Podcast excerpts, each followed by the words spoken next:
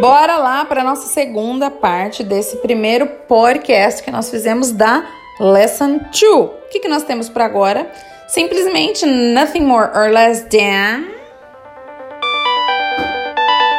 o uso do nosso to, que é o super importantérrimo que eu deixei para este pequeno momento apenas exclusivo para ele. O que, que nós vimos? Que o verbo auxiliar ele vai conjugar o verbo principal, né?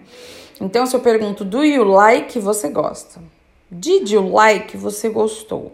Mas e se eu tenho dois verbos numa frase só? E se na minha pergunta eu quero perguntar assim, você gosta de estudar? Então eu tenho gosta e o estudar. Eu tenho dois verbos. O meu verbo auxiliar conjuga o primeiro e o segundo. Aí você aprendeu uma regrinha muito simples de que você tem um to entre os dois verbos. Quando que você vai usar o to entre os dois verbos? Você vai usar o to entre os dois verbos forever your life, para o resto da sua vida. Via de regra, você tem um to entre dois verbos. Existe uma explicação lógica? Claro. Claro não, porque em inglês tem coisa que não tem explicação lógica, ok? Pois é.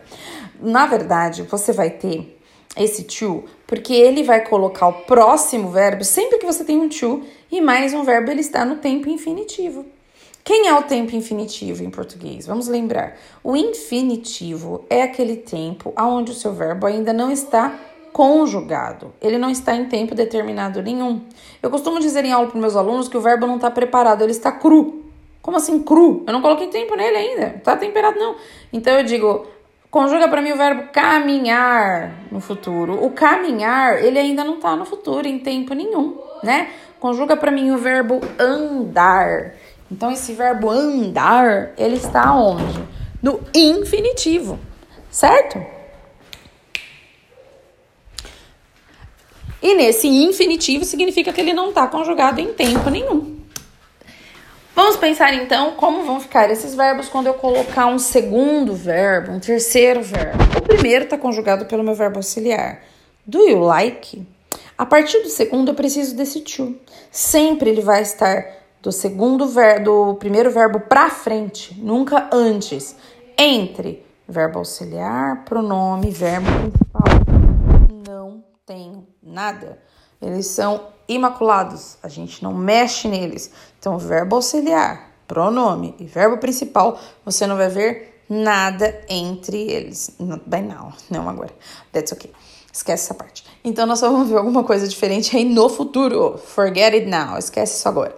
Para agora, então, você tem verbo auxiliar, pronome e verbo principal, tá bom?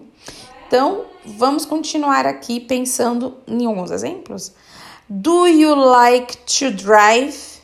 Do you like to drive? Você gosta de dirigir? Do you need to study? Do you need to study? Você precisa estudar?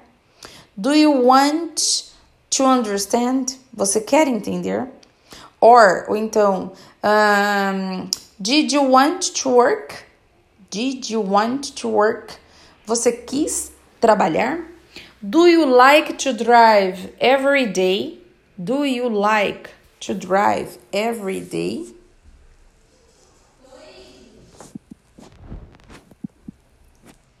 Do you like? Você gosta de dirigir todos os dias?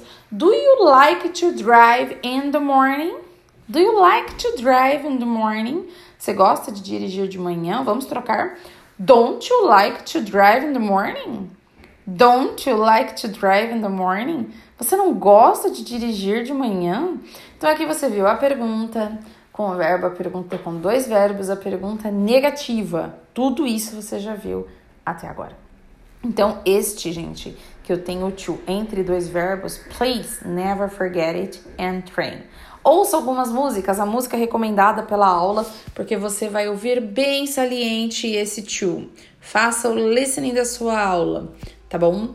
Ouça os exemplos, os drills que estão aí para você treinar que tudo vai seguir tranquilamente, ok? Então, essa é uma gravação rápida, um podcast very fast, apenas para falar para você do seu to entre dois verbos, ok?